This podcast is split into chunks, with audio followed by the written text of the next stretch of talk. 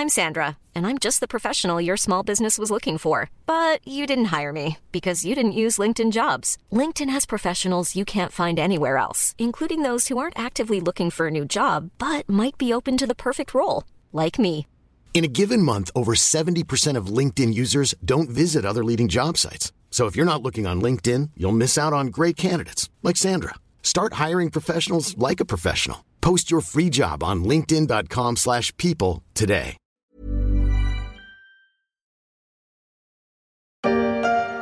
Belfast, vendredi 10 avril 1998. D'un côté, Tony Blair, Premier ministre du Royaume-Uni. De l'autre, Bertie Ahern, chef du gouvernement irlandais. Ils se serrent la main et par ce rapprochement, ils tentent de mettre fin à un conflit dont les racines remontent presque mille ans en arrière. La caméra zoom sur une poignée de main historique. Dans cette vidéo, deux chefs de gouvernement hier ennemis viennent de mettre fin à trois décennies d'un conflit sanglant qui a fait 3500 morts en Irlande du Nord. La région de l'Ulster reste alors dans le giron du Royaume-Uni. Autre étape, presque 26 ans plus tard, le Parlement nord-irlandais vient de nommer la chef de file du parti unioniste Sinn Féin, Michelle O'Neill, première ministre.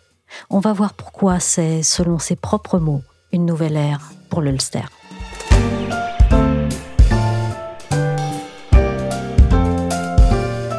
Je suis Michel Varnet, vous écoutez La Story, le podcast d'actualité des échos. Retrouvez-nous chaque jour de la semaine sur le site et sur toutes les plateformes de streaming. Il suffit de s'abonner pour ne manquer aucun épisode. This song is not a rebel song. This song is Sunday, Bloody Sunday. Les premières mesures du morceau le plus célèbre de U2 enflamment le public dans ce concert filmé en 1983. Sunday, Bloody Sunday rend hommage aux 28 victimes irlandaises tombées sous les balles des militaires britanniques lors d'une manifestation. C'était en 1972 à Derry. Le conflit en Ulster était alors omniprésent au JT, chaque jour ramenant son lot de drames. Combien de temps devrons-nous chanter cette chanson dit le chanteur Bono dans le refrain. Peut-être encore longtemps, pour ne pas oublier. Mais en Irlande du Nord, le chemin vers la paix a été depuis trouvé.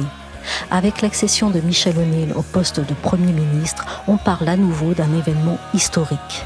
J'ai voulu comprendre en quoi ça l'était.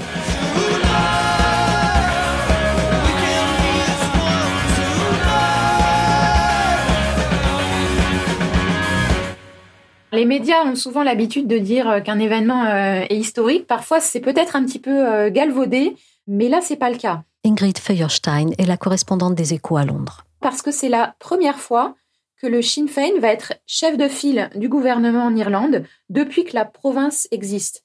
Pour vous rappeler un peu les choses, l'Irlande du Nord existe donc depuis 1921. La province a été formée après la guerre d'indépendance en Irlande.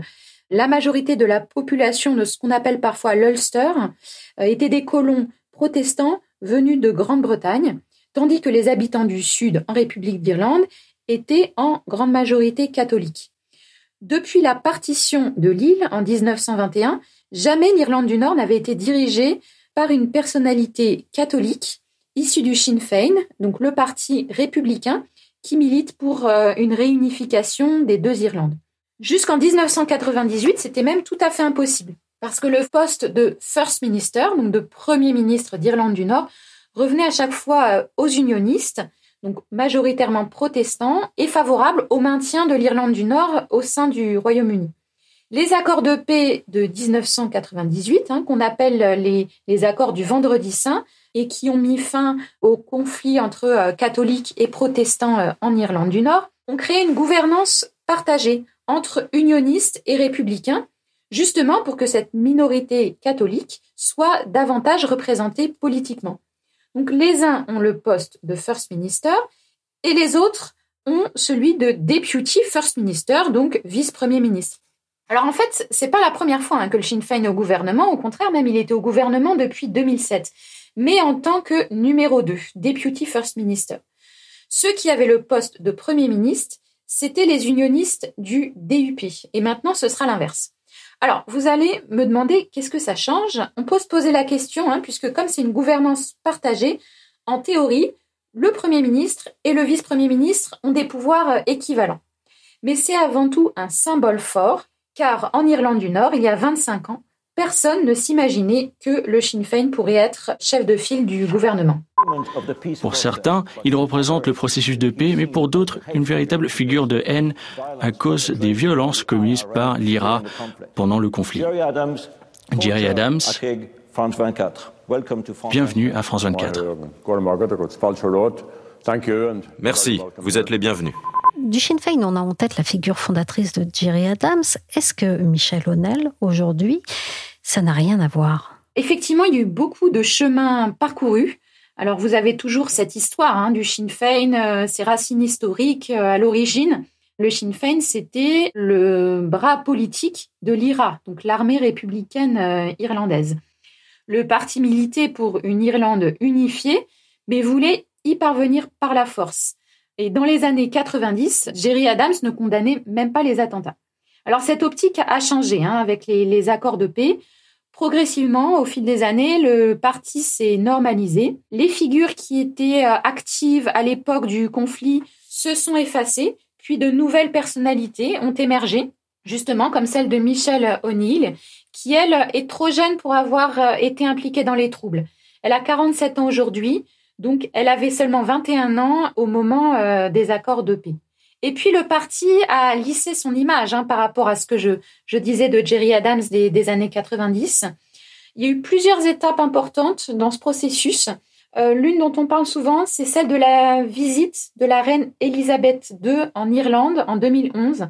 Hein, vous savez qu'elle était une visite tout à fait euh, historique et qui a beaucoup joué dans le processus de réconciliation entre la monarchie britannique et les Irlandais. Et Jerry Adams, à l'époque, a salué le discours de la reine. C'était un pas euh, énorme, hein, impensable quelques années plus tôt. Et puis l'autre étape, c'est le départ de Jerry Adams en 2018. Alors même s'il avait joué un rôle important hein, dans, dans ce processus de normalisation, c'était quand même une, une figure importante de l'époque des troubles. Mais le fait qu'il se retire a quand même joué euh, beaucoup dans le changement d'image du Sinn Féin. Et il a passé le témoin, donc à une personne qui s'appelle Marilou MacDonald, et qui, comme Michel O'Neill, n'avait pas été directement impliqué dans, dans le conflit. Dans cette normalisation, certaines lignes, malgré tout, n'ont pas été franchies.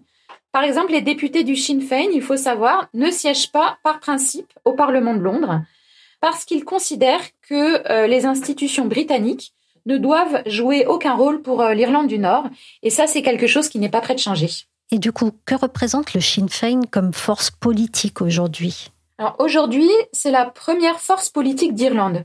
Il y a une chose dont on n'a pas encore parlé concernant le Sinn Féin, c'est que le parti a cette particularité d'être présent dans deux pays. C'est assez unique.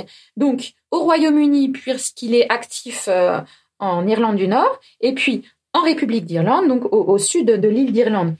Et désormais, le parti est en tête des deux côtés de la frontière. Alors ce qui est d'étonnant, c'est que jusqu'à récemment, le Sinn Féin ne gouvernait ni au nord ni au sud, alors qu'il avait gagné à chaque fois euh, les élections. Alors il y a plusieurs explications à ça. En République d'Irlande, donc côté Dublin, c'est parce que après les élections de 2020, dont le Sinn Féin est ressorti vainqueur, les deux autres grands partis irlandais, qui sont le Fine Gael et le Fianna Fáil, ont voulu faire barrage au Sinn Féin. Donc ces deux partis, qui sont un peu les, les frères ennemis, hein, l'un est centre droit, l'autre centre gauche, euh, ils ont formé une coalition parce que ce qu'il faut bien avoir en tête, c'est que le Sinn Féin suscite encore un, un certain rejet dans l'opinion et dans la classe politique. Donc l'idée, effectivement, c'était de, de, faire barrage au Sinn Féin. Pourquoi ce rejet? Ben Déjà à cause de l'héritage du passé, dont on a expliqué un petit peu euh, il y a quelques minutes que cet héritage n'était pas encore euh, totalement euh, soldé. Tout le monde n'a pas forcément été convaincu par la dédiabolisation, entre guillemets, du Sinn Féin. Et aussi parce que c'est un parti qui politiquement est ancré très à gauche et ça agit un peu comme un, un repoussoir pour une partie de l'électorat. En Irlande du Nord, la situation est différente. Le Sinn Féin a effectivement remporté les élections qui se sont tenues en mai 2022, il y a un peu moins de deux ans, mais le parti avec lequel il devait gouverner, le DUP, donc le Democratic Unionist Party, a refusé de former une coalition. Les unionistes ont donné comme raison ou ont pris comme prétexte, vous formulez comme vous voulez, les accords sur le Brexit qui, d'après eux, allaient à l'encontre euh, de leurs intérêts. Alors vous avez eu deux étapes importantes pour débloquer cette situation. Tout d'abord, c'est un accord entre Londres et Bruxelles pour aménager les accords douaniers qui avaient été décidés euh, après le Brexit. Donc en février 2023, les règles douanières qui s'appliquent aux biens qui transitent entre la Grande-Bretagne et l'Irlande du Nord ont été assouplies. Donc ça, c'est ce qu'on appelle le cadre de Windsor. C'est qu'une première étape parce que malgré cet aménagement, le, le, DUP a continué de faire blocage. Mais vous avez eu un autre accord, donc en tout début d'année cette fois, entre le gouvernement britannique et le DUP pour aménager encore ces règles. Et là, c'est ce qui a débloqué la situation et qui a permis de former un nouveau gouvernement en Irlande du Nord. Donc on a eu une vacance de pouvoir, une absence de gouvernement pendant quasiment deux ans à Belfast. C'est la plus grande montée de violence qu'ait connue l'Irlande du Nord depuis 1998. Police in Northern Ireland have used water cannon tonight as more petrol bombs and fireworks were thrown on the seventh night of violence on the streets of Belfast. Des unionistes fidèles au Royaume-Uni ont mené de violentes émeutes durant dix jours consécutifs pour protester notamment contre les modalités du Brexit. Ça, c'était une archive du courrier international qui date de 2021. Belfast et Londonderry ont alors connu dix jours d'émeutes. Ingrid, est-ce que le Brexit en Irlande du Nord menace un fragile équilibre? On peut même dire que l'Irlande du Nord a été le point le plus sensible des négociations sur le Brexit et probablement celui qui a occupé le plus les négociateurs. Alors, il y a déjà une première chose à avoir en tête, c'est que les républicains, donc favorables à l'unification de l'Irlande, ont voté en majorité pour le maintien dans l'Union européenne. Les unionistes, qui eux ont une fibre peut-être un peu plus nationaliste, ont voté pour le Brexit. Donc déjà, ce vote a réveillé ces clivages. Et puis, vous avez bien sûr la question de la frontière. Comme vous le dites, l'équilibre en Irlande du Nord est très fragile. Belfast, c'est une ville dans laquelle vous avez encore des murs pour euh, séparer les communautés c'est pas un vestige des troubles. Hein. On pense parfois que c'est un peu comme le, mur de Berlin, que ces murs euh, restent de l'époque des troubles. Mais non, ils sont encore ouverts et fermés chaque matin et chaque soir.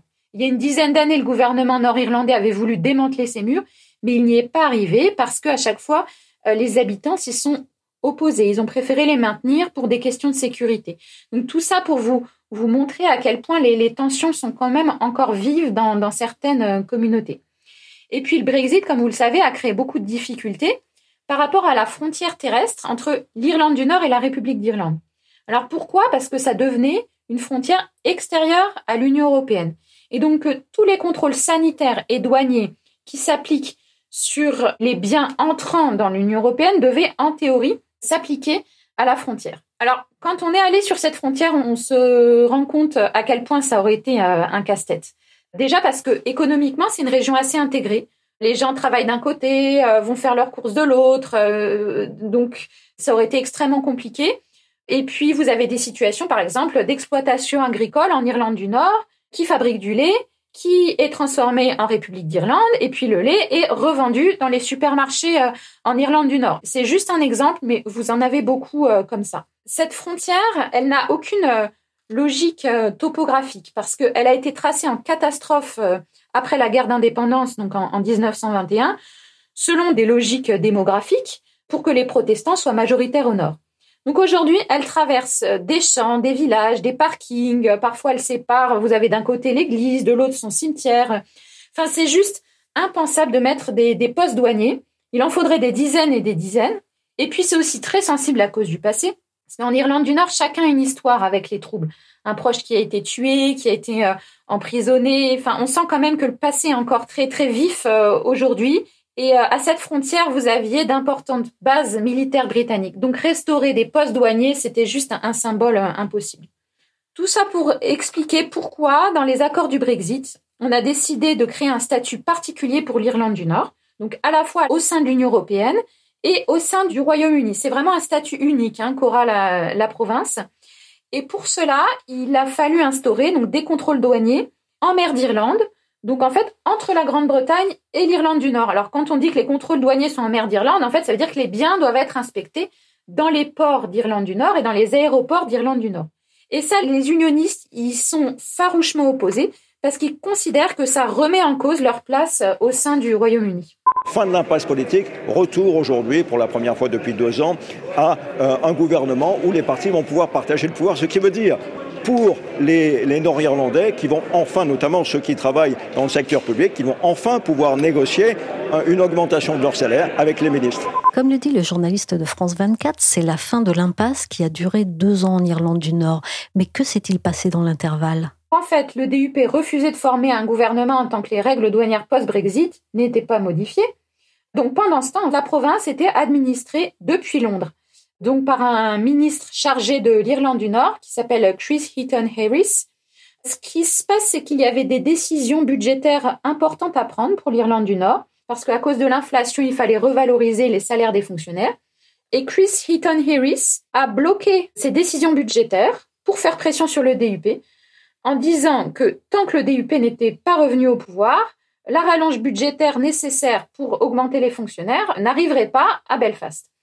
Ça a déclenché un mouvement de grève historique des fonctionnaires, donc ça c'était début janvier, et c'est ça qui a mis la pression sur le DUP et qui a fait que les unionistes ont accepté de signer cet accord avec le gouvernement de Londres et de revenir au gouvernement de Belfast. Et donc en fait, la nomination de Michel O'Neill découle directement de cet accord. L'unification irlandaise qui figure historiquement au programme du Sinn Féin est-elle une perspective qui se rapproche? Alors ça, c'est ce qu'aiment bien dire les, dirigeants du Sinn Féin. Hein. Après sa nomination, Michel O'Neill l'a redit, hein, c'est dans moins de dix ans.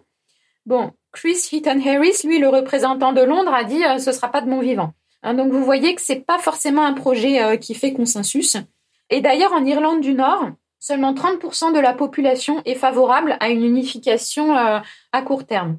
Or, pour qu'il y ait cette unification, il faut que le oui l'emporte des deux côtés, hein, au nord comme au sud. Euh, et tout ce qu'on a dit depuis le début du podcast montre bien à quel point euh, les clivages euh, identitaires, idéologiques restent ancrés. Donc on voit que le, sujet n'est pas simple.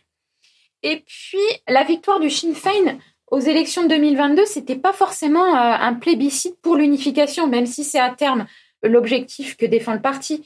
Parce qu'à l'époque, le parti avait fait campagne sur des thématiques beaucoup moins clivantes, sur euh, le pouvoir d'achat, sur le système de, santé, en laissant au contraire le thème de l'unification de, côté pour ne pas effrayer euh, l'électorat. Et puis il y a des effets euh, assez intéressants dans la politique en, Irlande du Nord à bien comprendre, c'est que vous avez par exemple une montée de l'électorat non aligné.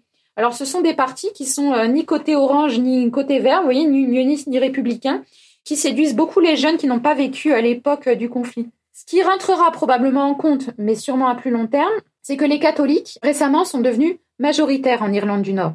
Et ça, cet aspect démographique à plus long terme pourra sûrement entrer en ligne de compte. En tout état de cause, la décision de lancer un référendum, elle revient au gouvernement britannique, hein, donc au gouvernement londonien, et c'est presque certain qu'il ne prendra pas le risque de lancer un tel référendum tant qu'il n'y a pas de, consensus euh, sur le sujet. C'est aussi le moment où les indépendantistes les plus radicaux s'affichent en ville. Et ils viennent en force uniforme, képi, tenue quasi paramilitaire. Les instruments de musique remplacent les armes, mais le combat reste le même. Celui d'une grande Irlande réunifiée et contre le Royaume-Uni, bien sûr. Les prochaines élections pourraient-elles être des points de bascule quand même oui, alors ça va être très intéressant de regarder ce qui va se passer à Dublin, en République d'Irlande, pour les prochaines euh, élections. Alors, elles auront lieu au plus tard au printemps 2025. Il est possible qu'elle soit un peu avancée euh, à l'automne 2024. Pour l'instant, le Sinn Féin est assez largement en tête dans les sondages. Ça garantit pas nécessairement qu'il sera au gouvernement. En 2020, le Sinn Féin avait gagné les élections, mais les deux autres partis ont fait une coalition. Donc, est-ce que ce sera le cas cette fois? Ça reste à voir. Tout dépend de l'avance dont bénéficiera le parti. Si effectivement le Sinn Féin parvient à faire une coalition avec un autre parti en République d'Irlande, ça veut dire qu'il gouvernera à la fois au nord et au sud de l'île. Et donc ça, ce sera réellement une première. Mais il ne gouvernera pas seul, il gouvernera des deux côtés en coalition. Comment l'Union européenne voit-elle tout ça? L'Union européenne a été euh, impliquée dans le dossier de fait par les négociations sur le Brexit, hein, puisque l'enjeu pour l'Europe était de protéger sa frontière.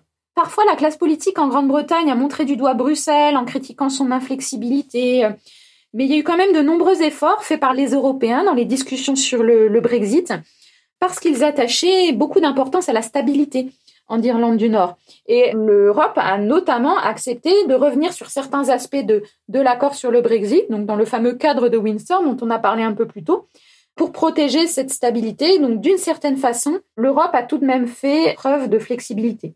Mais sur le processus d'unification euh, en Irlande, euh, l'Europe n'a pas son mot à dire. Ça, ce sera euh, une décision des Irlandais, au nord comme au sud. Merci Ingrid Feuerstein, correspondante des échos au Royaume-Uni. La story s'est terminée pour aujourd'hui. Cet épisode a été réalisé par Willy Gann.